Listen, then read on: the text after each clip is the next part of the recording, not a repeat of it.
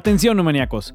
Bienvenidos a este espacio para los apasionados por los viajes, pasajeros de la aventura y el destino.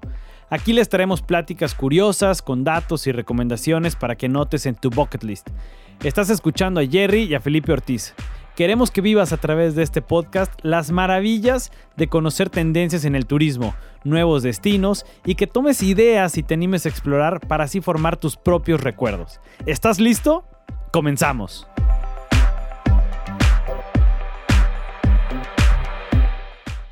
El día de hoy grabamos con el chef Vidal Elías Murillo, propietario del restaurante Micaela Marileña. Él es un experto en transmitir las mejores experiencias a través de la comida. Es, un, es embajador de Pesca con Futuro, promoviendo el respeto al medio ambiente y sus ciclos de reproducción para conservar y satisfacer la demanda de la vida marina de las futuras generaciones. Se ha desempeñado como chef instructor para la Academia Culinaria de Francia y como sommelier en la Academia Mexicana de Sommeliers. Acompáñanos a descubrir las claves de su éxito y el gran mensaje que tiene para un turismo responsable y desde las empresas que ofrecen servicios hasta las personas que se aventuran a conocer experiencias turísticas. Hola neomenacos, ¿cómo están? Bienvenidos a un nuevo episodio de turismo. Hoy tenemos un invitado de lujo. Jerry, ¿cómo estás? Estás por San Cristóbal de las Casas nuevamente. ¿Qué onda, Felipe? Sí, ya estoy más en San Cristóbal que en mi casa. Ya, ya extraño a veces ya la casa, pero hoy muy contentos porque hoy abrimos el Hotel Los Altos. A todo que esperemos sea un, éxito y que, bueno, con todas las medidas, los turistas y los viajeros lleguen de nuevo a, a conocer este hermoso pueblo mágico que tenemos en, Chiapas y en México. Así que a darle. Hoy tenemos al chef Vidal. Chef, ¿qué tal? ¿Cómo estás? Buenos días. ¿Cómo estamos, Felipe? Buenos días. ¿Qué tal? Oye, chef, que estamos leyendo, platicando un poco de ti. Ya sabes que este podcast trata sobre turismo, sobre educación. Y bueno, parte de, de lo que has hecho tú eh, a lo largo de tu carrera y luego con Micaela, que lleva aproximadamente cuatro, tres, cuatro años pues en Mérida se ha vuelto un, un emblema. El que no ha ido a, a Micaela cuando viene a, turistear o cuando vienen visitas y no lo llevamos a Micaela, como que ya dices, ¿qué onda? ¿De dónde nace Micaela? este, ¿Y cómo lograron que se vuelva un emblema turístico? Estaba leyendo que ganaron un premio justamente a un año de haber empezado. Pues cuéntanos un poquito de esta experiencia. Eh, mira, ahora sí que la historia de Micaela se remonta un poquito eh, antes de abrirla. Eh, yo trabajaba en Houston, yo era el jefe ejecutivo de la fichería en Houston. Eh, cuando termina mi contrato allá, eh, mi socio aquí en Micaela era el gerente del restaurante allá en, en Houston. decidimos asociarnos y abrir un restaurante propio allá en Houston. originalmente íbamos a hacer un restaurante de tacos para acabar pronto. Eh, cuando gana Trump, eh, un día antes de que nosotros firmáramos el, local donde íbamos a hacer la taquería, entonces dijimos, ¿sabes qué? Mejor no. Eh, vámonos de regreso a la casa. Eh, y tanto Alberto como yo habíamos vivido, trabajado en, Mérida. Mi papá era yucateco. Este, Alberto había sido gerente durante 12 años del grupo Trotters. Este, mi mujer y mis hijos son yucatecos, entonces dijimos, ¿sabes qué? Pues vamos de regreso a la casa y, vamos a poner algo allá. Pero pues cuando llegamos, evidentemente el concepto de, de los tacos ya no funcionaba y empezamos a buscar qué hacer. Y en un viaje encontramos en México, en una tienda de antigüedades, un libro dentro del cual había una carta que, palabras más, palabras menos, dice eh, que mi niña me enseñó a escribir y pide que cuente mi vida pero cómo platicar mi vida sin la cocina, cómo describir eh, mis, mis memorias sin el olor a mar, sea, describir mis recetas, mis memorias de una cocina de mar y leña, Micaela en 1897. Entonces, cuando nosotros encontramos... 1897. Ah, 1800. 1897. Entonces, cuando encontramos esta carta, dijimos, ¿sabes qué? Aquí es. Y empezamos a buscar eh, y encontramos que Micaela era hija de un ex esclavo de Nueva Orleans que se escapa de la plantación Whitney en 1811, llega a México, tiene nueve hijos, la menor de las hijas es Micaela. Eh, cuando Micaela tiene como 14 años, el papá la quiere casar.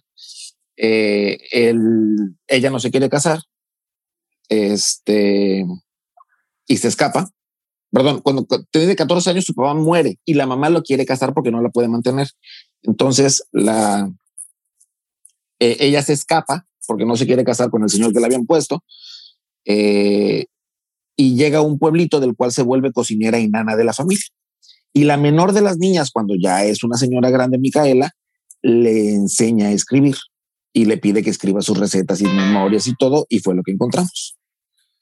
Entonces. O sea, pero lo que, o sea, lo que fue una carta de, de ese entonces, ¿no? O sea, de, de, eso que pasó. Exacto. Entonces, a partir de ese, de, esa, de ese encuentro, vamos a llamarlo así, surgieron dos cosas. La primera, pues creamos el grupo Parentela, que es eh, en el cual estamos haciendo o vamos a hacer un concepto por cada persona dentro de la historia de Micaela. Entonces, por eso es el grupo Parentela. Eh, y la segunda, gracias. Y la segunda cosa que hicimos eh, fue tratar de dar un homenaje a, todas aquellas personas, por lo general eran mujeres, pero personas en general, que todo el cariño y todo el amor lo daban a través de la comida. Eh, yo recuerdo mucho mi tía Carmelita, que era hermana de mi abuelo, que ella se despertaba a las 5 de la mañana para moler el maíz para las tortillas que te iba a hacer para tu desayuno, ¿no? Y no habías terminado de desayunar y ya estaba pensando que te iba a hacer de comer. Entonces, y era su forma de dar cariño, o sea, su forma de eso que te sirven doble y come, mijito, come. E, eso, eso era y yo creo que todos tenemos una, una persona así en nuestra familia. En mi caso era mi tía Carmelita. Este, pero encontramos de que era algo, un tema repetitivo. Entonces, con, a través de la historia de Micaela quisimos hacer un, un pequeño homenaje a, a, todas estas personas que brindan el cariño y el corazón a través de, de los alimentos.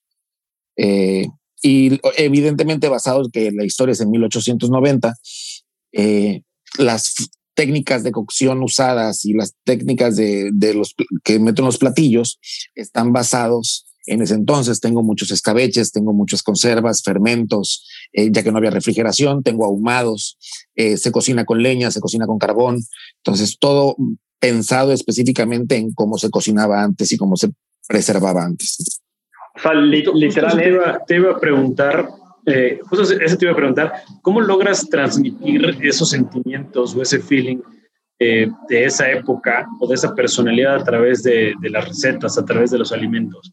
Ah, y creo que me parece sumamente interesante lo que comentas. Gracias. Mira, literal, eh, fuimos a buscar los recetarios de nuestros abuelos, de, los bisabuelos, a ver cómo decían. Eh, encontramos y pusimos a buscarnos libros de, de, entonces que además son intraducibles y varias de las recetas que tenía Micaela también per se, ¿no? Eh, donde te decían dos centavos de cilantro o este no, no, puedes saber cuándo son dos centavos de cilantro. En, en, Micaela específicamente decía marina con las hierbas de Doña Chole cuáles son las hierbas de Doña Chole. este, entonces, pero, ¿cómo, de, ¿cómo decirte? La receta no es traducible para hacerla eh, tal cual, pero sí el, pero sí el camino, ¿no? O sea, te, te, marca la tendencia, te marca todo, y eso nos sirvió de base de inspiración. Y digo, Micaela nace en Veracruz, entonces nosotros hacemos mucha comida de mar, evidentemente. El papá de Micaela venía de Nueva Orleans, tenemos el, Oyster Bar para representar, eh, no hay nada más representativo de la gastronomía de Nueva Orleans que los ostiones. Eh, entonces, a partir de eso fue que hicimos el, caminito para, para hacer nuestra, eh, nuestro tipo de cocina, ¿no? Oye, y tengo una pregunta, ¿cómo, cómo lograron en tan poco tiempo convertirse, digo, obviamente por lo que nos platicas, ¿no? Realmente creo que han eh, metido la esencia en los alimentos y desde que entras al lugar y todo, pero ¿cuál crees tú que haya sido el diferencial de en tan poco tiempo volverse un referente de la comida yucateca? O sea, no me refiero de la comida, sino más bien un restaurante yucateco, porque es diferente, la comida yucateca es, es, es, otro, otro giro, ¿no? Porque de verdad, eh, a mí me ha tocado que, oye, ¿a dónde voy a comer gente que ha venido de fuera? ve a Micaela. O sea, y eh, se logró en poco tiempo. Entonces, eh, ¿cómo, ¿cómo crees que, o qué, qué fue este, este engancho que hicieron para en tan poco tiempo convertirse en un emblema? Mira, es una excelente y a la vez difícil pregunta. Eh, porque no, si tuviera, si tuviera yo la fórmula del éxito, ya lo hubiera yo vendido. Este, ¿qué es? Mira, ¿qué te puedo decir que ha sido nuestros diferenciales? Somos obsesivos todos. O sea, somos, en total somos tres socios. Yo, a mí me toca la parte de la cocina, mi otro socio se encarga de la parte del servicio y los vinos, y el tercer socio se encarga de la parte de los números. Entonces, los tres somos obsesivos de lo que tenemos que hacer y estamos allí. Entonces, eh, eso ayuda. Eh, dos, hemos logrado a, base de capacitación eh, transmitirle a, nuestra gente el, mismo chip y el mismo amor a la nana, nuestra nana Micaela, y la nana nos ha cuidado de vuelta, ¿no? tratamos de que sea un lugar en que no, no, no se pierda la esencia de, de, quién es Micaela, el alma de Micaela tiene que estar ahí presente. Cuando recién empezamos el primer render que nos dieron del, del, restaurante no se parecía a lo que, a lo que ves ahorita y se sentía frío y, lo primero que pensamos es que la casa de una nana pues debe de ser cálida, debe de ser acogedora, debe de ser ahí donde quieres estar. Y, y cambiamos de, diseñador para, para que la persona que hiciera el, todo el interiorismo entendiera esta parte eh, hasta femenina que hay en Micaela, que es la parte que, te hace sentir eh, cómodo, ¿no? Y también darle la parte dentro del, dentro del área del Oyster Bar, darle la parte masculina de lo que es la historia del papá, ¿no? Eh, tratamos de que todas las personas que entraran con nosotros tuvieran una, una visión y una actitud. La, la, las aptitudes se aprenden, las actitudes no. Entonces, si, si tienes buena actitud, las técnicas las podemos aprender y tenemos dos jefes de, de, sector, o sea, tanto la jefe ejecutiva como el gerente, el gerente general, que son espectacularmente comprometidos y metidos y, y que están en el mismo canal que nosotros y, han logrado permear en la gente nuestra cultura de, trabajo, ¿no? Entonces. Sí, de, hecho, se transmite, mucho, se, transmite mucho la personalidad y se transmite mucho la esencia, ¿no? O sea, el ser, el ser fiel a tus valores, el ser fiel a, a tus principios, ¿no? Justo también eh, algo muy, muy interesante que transmiten, pues es este respeto también por los alimentos, eh, por las proteínas, por los animales. O sea, eh, claro, es que antes no se podía desperdiciar. Es que antes no se podía desperdiciar. Entonces, y si te pones a pensar que ahorita el 75% de los residuos de las basuras de una ciudad es generada por hoteles y restaurantes, algo dice que estamos haciendo mal. ¿No? Entonces, por eso es que nosotros decidimos hacer ese cambio, ¿no? Y, dar respeto completo al producto. Y, además, y es importante saberlo, lo que estás comiendo estuvo vivo y se murió para que tú te lo comas. Entonces tienes que respetar al producto. O sea, tienes que rendirle homenaje.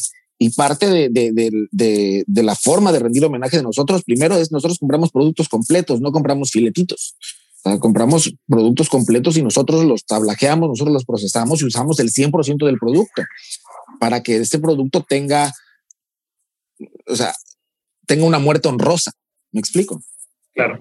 O sea, eh, eh, para el, concepto de, de, Micaela es no compro un filete de pescado, sino compro el pescado para poder reutilizar todo el pescado, que es como un, bueno, estaba leyendo, eh, porque tienen una, o sea, perteneces a la, eh, una asociación, bueno, un, grupo de... Para de pesca sustentable. Ajá. y, leía, y, leía ya que es como hasta comértelo o, o usarlo entonces como un homenaje para el, el, el, pescado, para el marisco, ¿no? Lo, lo, lo, lo que comamos. Eso es lo que ustedes quieren reflejar también. Es correcto, o sea, mira, voy a dar un, un ejemplo muy controversial y, y, espero no meterles en problema por esto, pero si a ti te matan por robarte un boleto del metro, ¿fue una muerte honrosa? Dices, coño, me lo hubieras pedido y te lo doy. Claro, claro. Sí, sí, sí.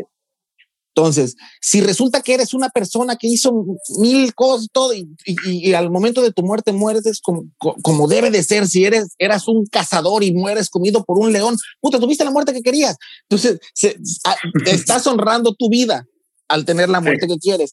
Si yo veo un tiburón y al tiburón le lo sacan, le cortan las aletas y lo regresan al océano para hacer una sopa de aleta como hacen en, en países asiáticos, el tiburón, por más tonto que suene, se ahoga y se muere porque no puede nadar. El tiburón para poder respirar necesita nadar. Sin aletas no puede nadar. Se ahoga y se muere. Entonces, ¿por qué hacemos eso? ¿Por qué no respetamos al producto? Si ya sacaste un tiburón, sácalo y úsalo todo. Es muchísima la proteína que tiene un, tiburón para, para desperdiciarlo de esa manera. Lo mismo va en pescados chiquitos, en pescados locales. Si yo agarro un, eh, mira, hay, hay, una práctica aquí en, México que es espantosa, la, la, langosta. Sacan a la langosta, le quitan la cola y regresan la cabeza al mar. Entonces, una, mataste al animal de forma bastante sádica. Cruel. Dos, cruel. Dos, ese animal al que acabas de matar, no le, o sea, es más, ni siquiera lo mataste, nada más lo, mutilaste y, se lo van a terminar, lo van a terminar matando en un ratito, o se va a terminar muriendo dentro de un ratito. Eh, toda la parte de la cabeza es maravillosa. Pero ¿qué pasa? No, no se empaca bien. Entonces, por afán de tener un poquito mejor de, procesos, eh, tiran la cabeza y se quedan con la cola, que la cola la pueden empaquetar y congelar en el momento. Porque lo ideal para una langosta es que cuando la sacas completa, la mates, la cocines inmediatamente. Pero como se quiere empacar y congelar y vender, entonces se desperdicia toda la cabeza. Estás matando la, estás perdiendo la mitad del producto. Por eso también el precio se duplica, porque de una langosta nada más estás usando la mitad, claro. vas a cobrar el doble. Es, es ilógico. En, en Cielo y Selva, que, que es el, el hotel de, de, Puntal, precisamente se destaca por la pesca sustentable de la langosta. Ahí el, el, mar está parcelado, la gente tiene sus parcelas en el mar y va y sale, pesca y retira toda la langosta completa. De hecho, tienen unos centímetros, no recuerdo exactamente cuántos claro. centímetros, y es menor a eso, no lo puedes retirar del mar, lo tienes que Y también es importante saber que no solamente es menor la medida, también hay medidas mayores porque arriba de cierta medida son grandes reproductores que no los puedes matar tampoco. Así es. O sea, no solamente hay, un, hay, una medida mínima, también hay una medida máxima. Claro.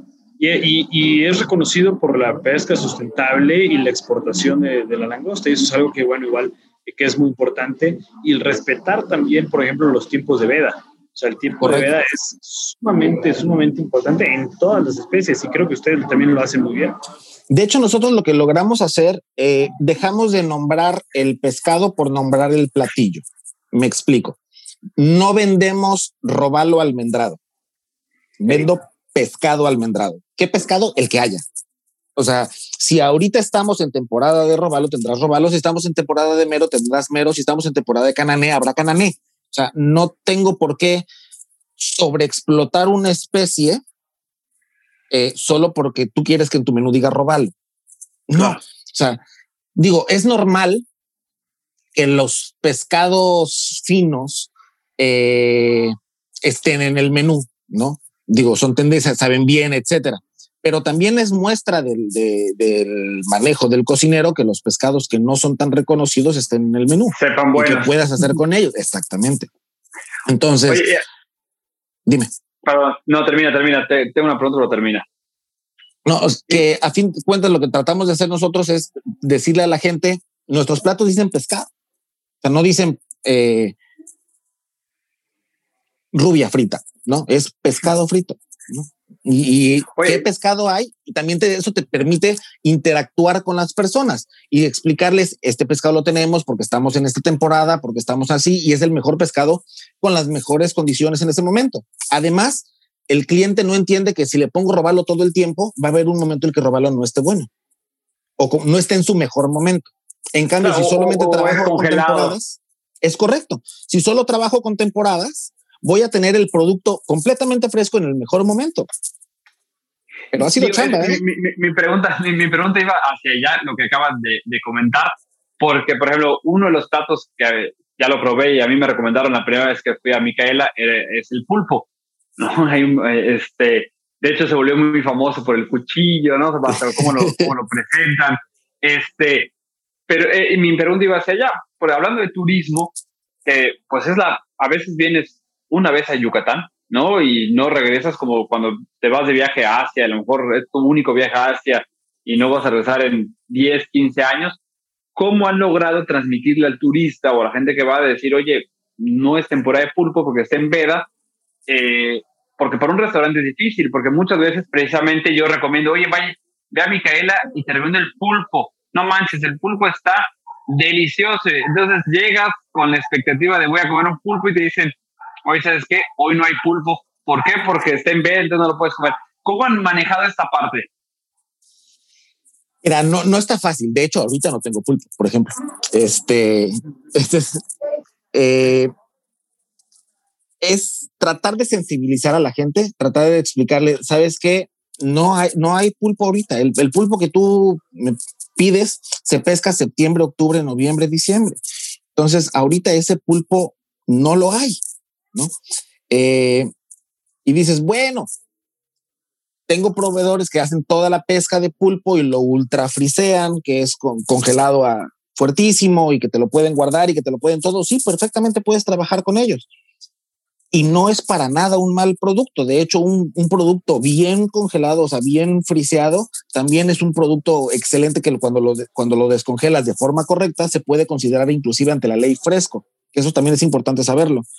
Hay productos que para que se consideren frescos tuvieron que haber sido congelados, dependiendo ciertas leyes, como por ejemplo contra el anisakis y contra todo, hay ciertas leyes. Pero bueno, es otro tema.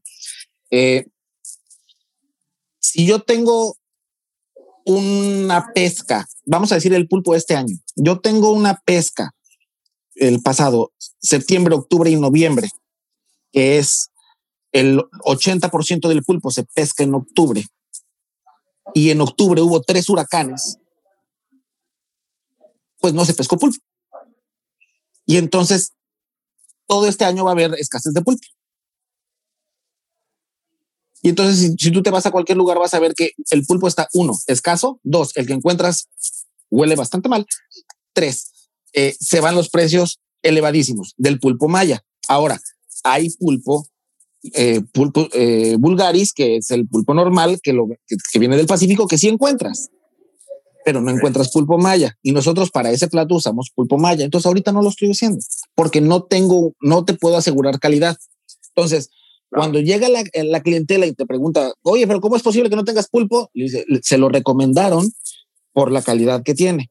Si no le puedo dar la calidad que le prometimos o la calidad que nosotros normalmente hacemos, pues preferimos no darlo y darles un producto aparte que sí cumpla con los estándares de calidad de la empresa. A veces hay algunos que no lo entienden, pero la mayoría de la gente sí lo, sí lo, sí lo ve. pero creo, que, eso es importante. Un montón de problemas. Sí, pero eh, lo hemos platicado varias veces, pero con, con, otras personas que hemos platicado aquí en el, en el podcast, donde también nosotros como turistas o, o como clientes tenemos que ser responsables al momento de ser turistas o de ser clientes, porque muchas veces nos quedamos con la frase de el cliente siempre tiene la razón. Entonces, si yo voy a ir, quiero exigirle al restaurante, quiero exigirle a la ciudad, eh, pero nos pasa en Puntalen, que en Puntalen eh, no hay luz, o sea, hay luz en ciertas horas del día, no hay internet, es literal ir a desconectarte.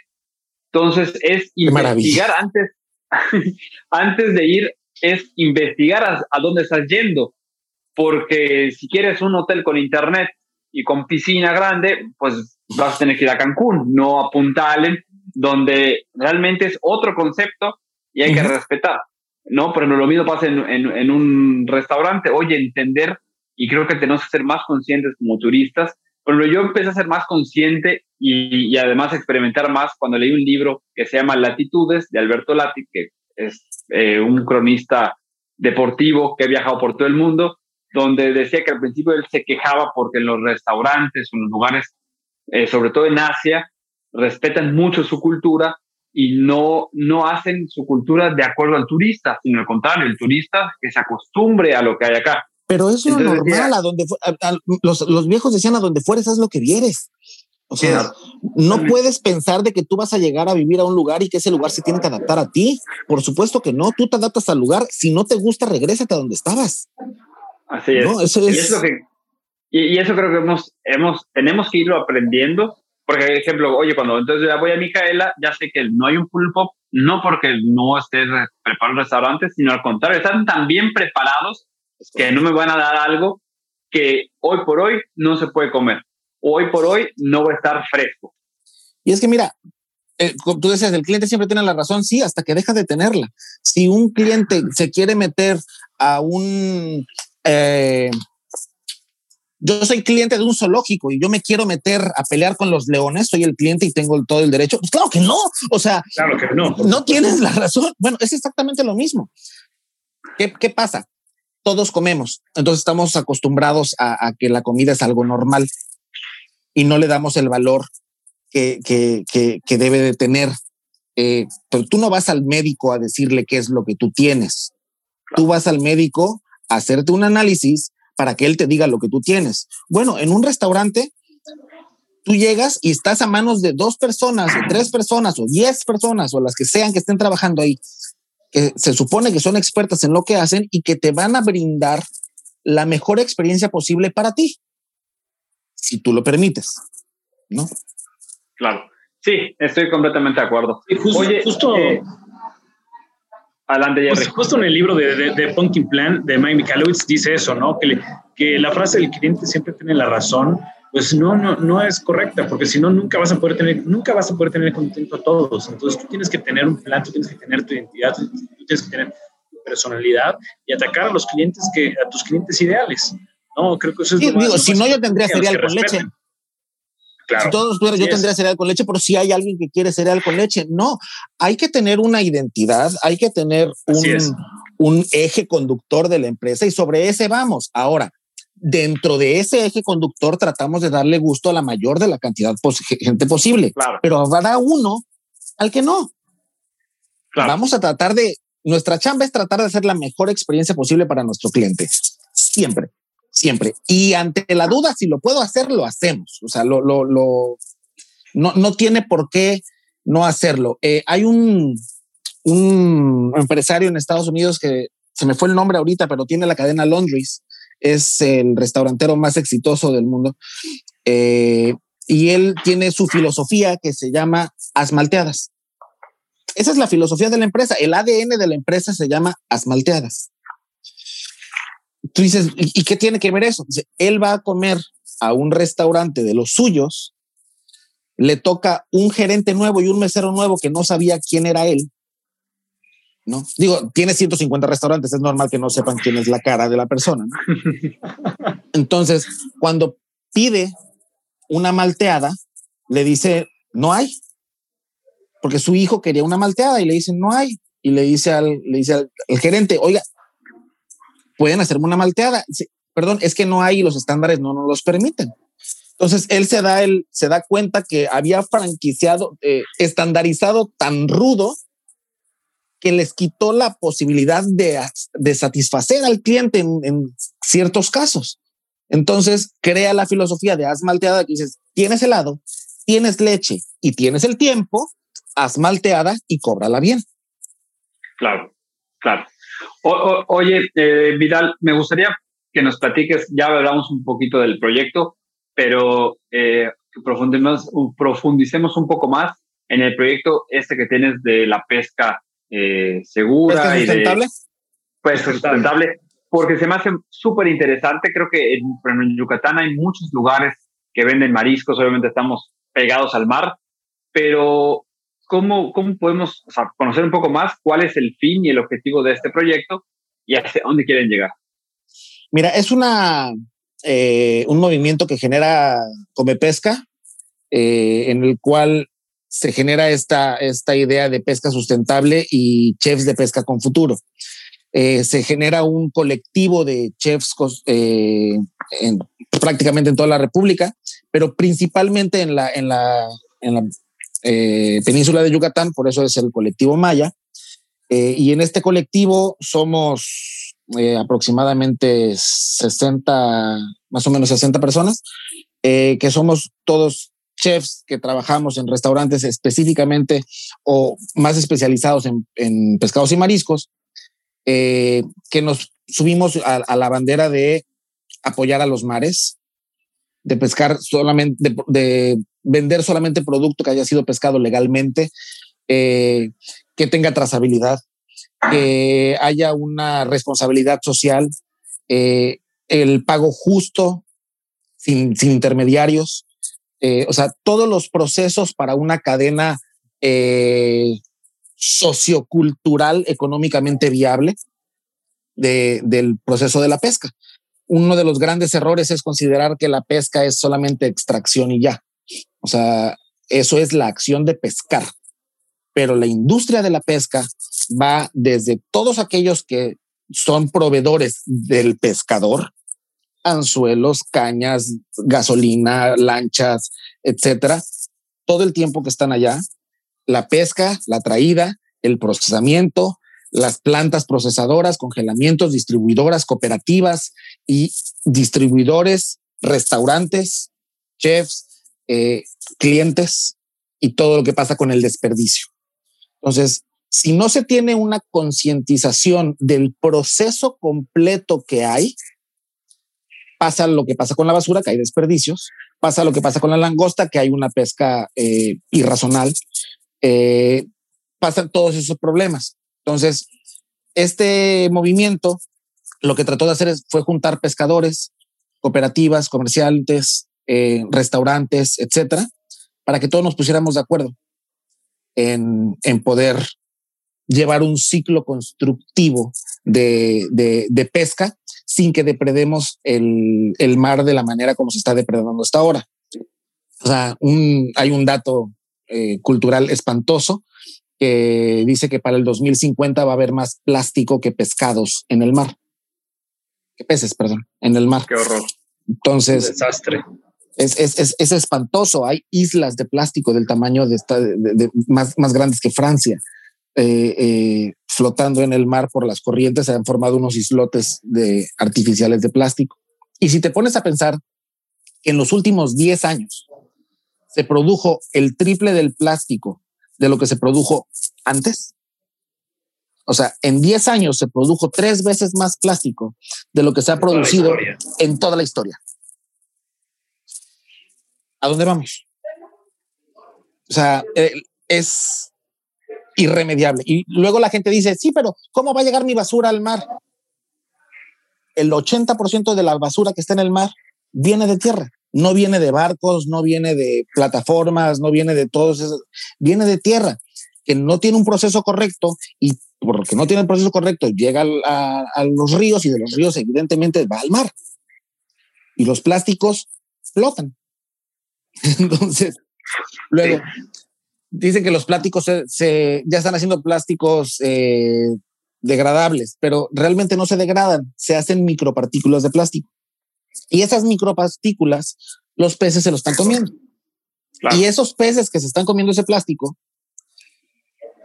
tú te los comes. Sí, estamos comiendo plástico. Estamos dice que estamos comiendo el aproximado de una tarjeta de crédito, de, o sea, del, del, tamaño de una tarjeta de crédito al año. Es lo que comemos de plástico nosotros. Wow, madre mía. Eh, es, yo creo que es importante, es importante no solo hacer conciencia, sino tomar acción. A nosotros nos pasa en las costas, en las costas de Siancán, que prácticamente son playas vírgenes.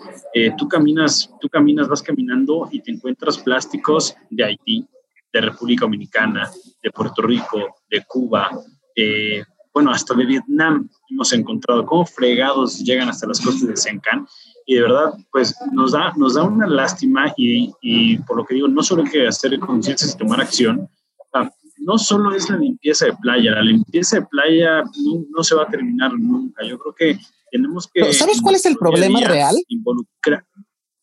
¿Sabes? El problema real es de que no hay una regulación contra las empresas, las eh, productoras de plástico. ¿Ok? La regulación o, lo que te dicen a ti es recicla, ¿no? Digo, hay que reciclar, sí, pero te dicen a ti recicla. ¿Cuál es el mensaje que está por debajo de eso? Es que la culpa es tuya. Sí, es que tú tienes que hacerlo. Y perdóname, pero no, yo no lo produje. Si yo lo tiro mal, sí es mi problema. Yo lo tengo que tirar bien. Pero tú tienes que producir responsablemente. Es una responsabilidad compartida. Y cuando no hay una reglamentación que penalice a los que no cumplen con esa, eh, con esa responsabilidad compartida, no hay hacia dónde ir, porque nos tiran la, bolita a nosotros y, y, ahora sí que nosotros podemos recoger suficiente cantidad de, de, basura de la playa, pero nosotros no producimos esa cantidad. ¿Me explico?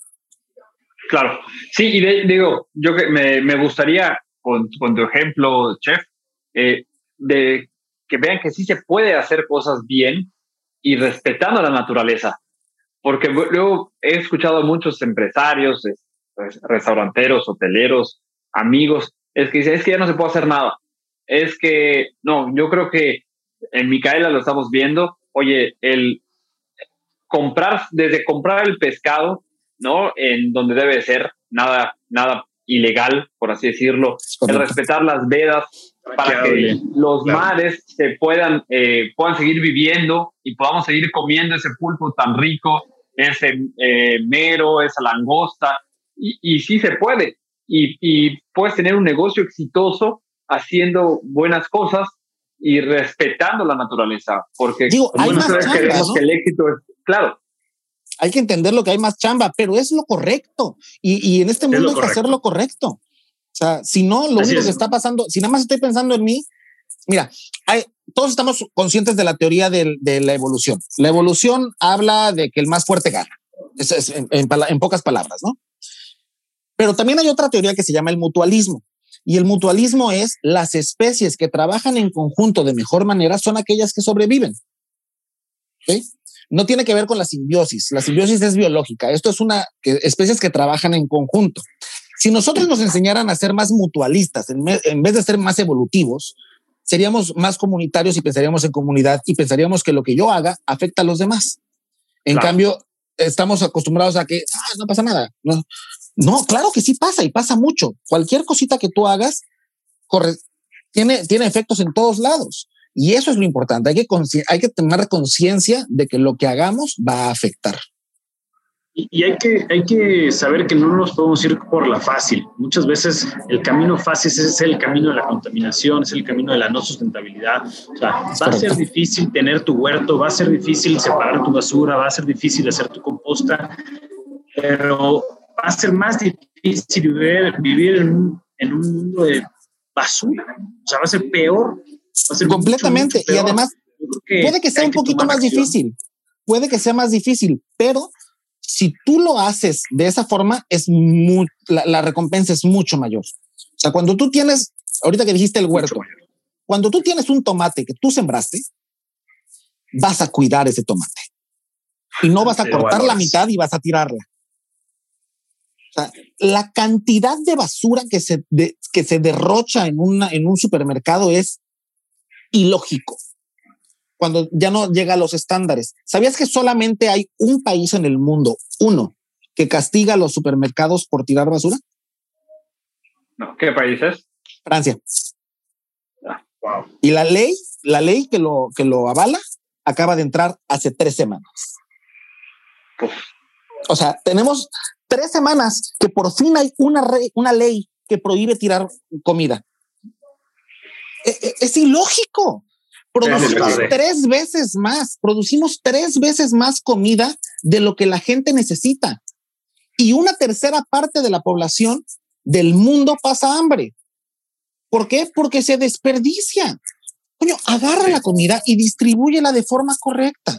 Se creó este, este mm, proyecto que se llama Refectorio, que aquí en Mérida hay uno que hizo Máximo Botura, en el cual precisamente trata de eso, la comida que crees que es desperdicio, que ya no puedes vender, que todavía está en buen estado, trabájala y regálasela a la gente que lo necesita.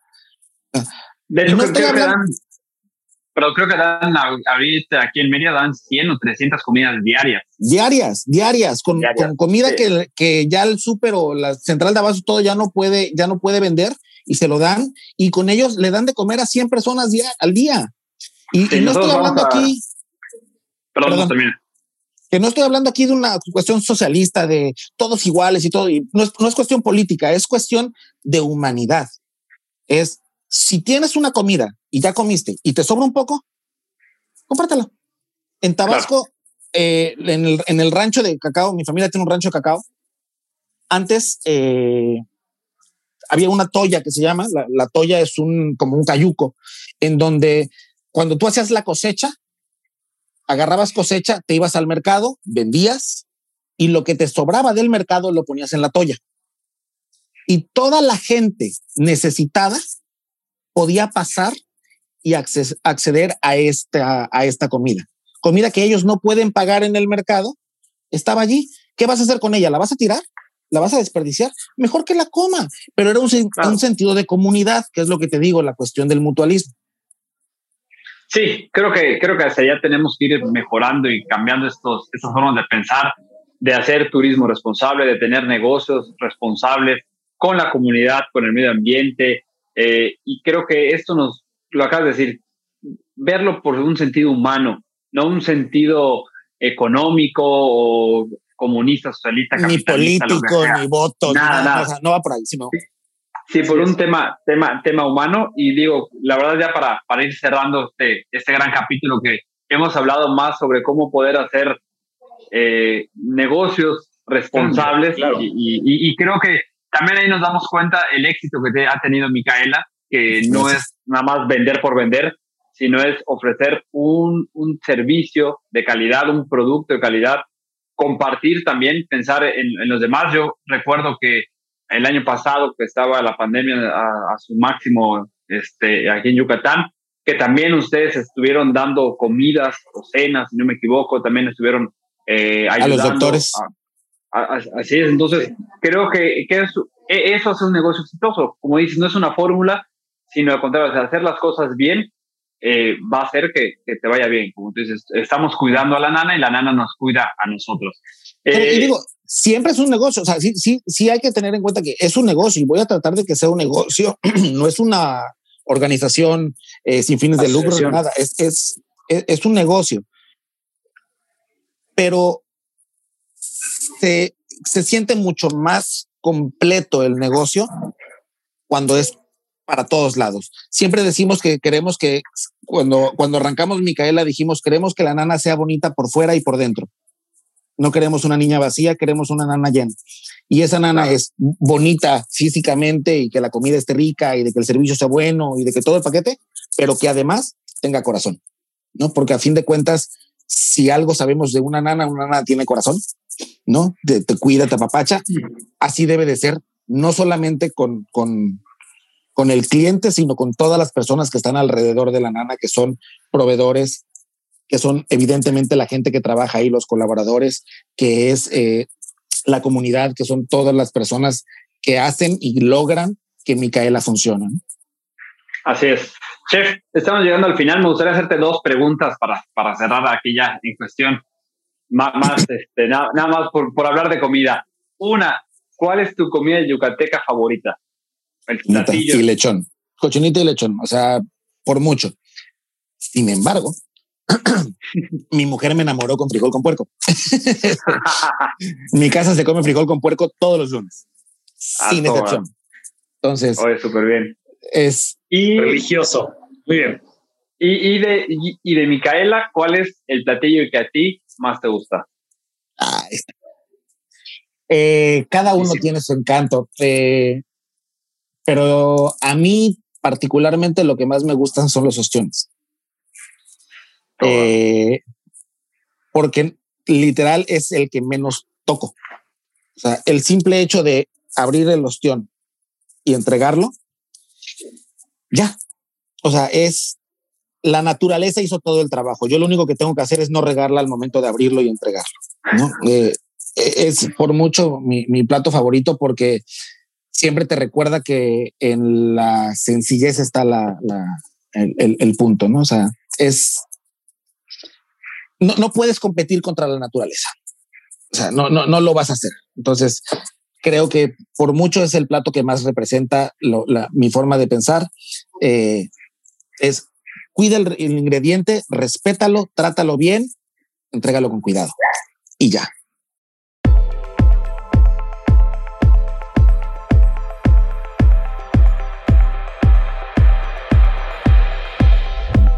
A ti que invertiste tu tiempo en escucharnos, muchas gracias. No te olvides de seguirnos en nuestras redes sociales y compartir los episodios. Hasta la próxima. Música, edición por Casona Indie Music Studio.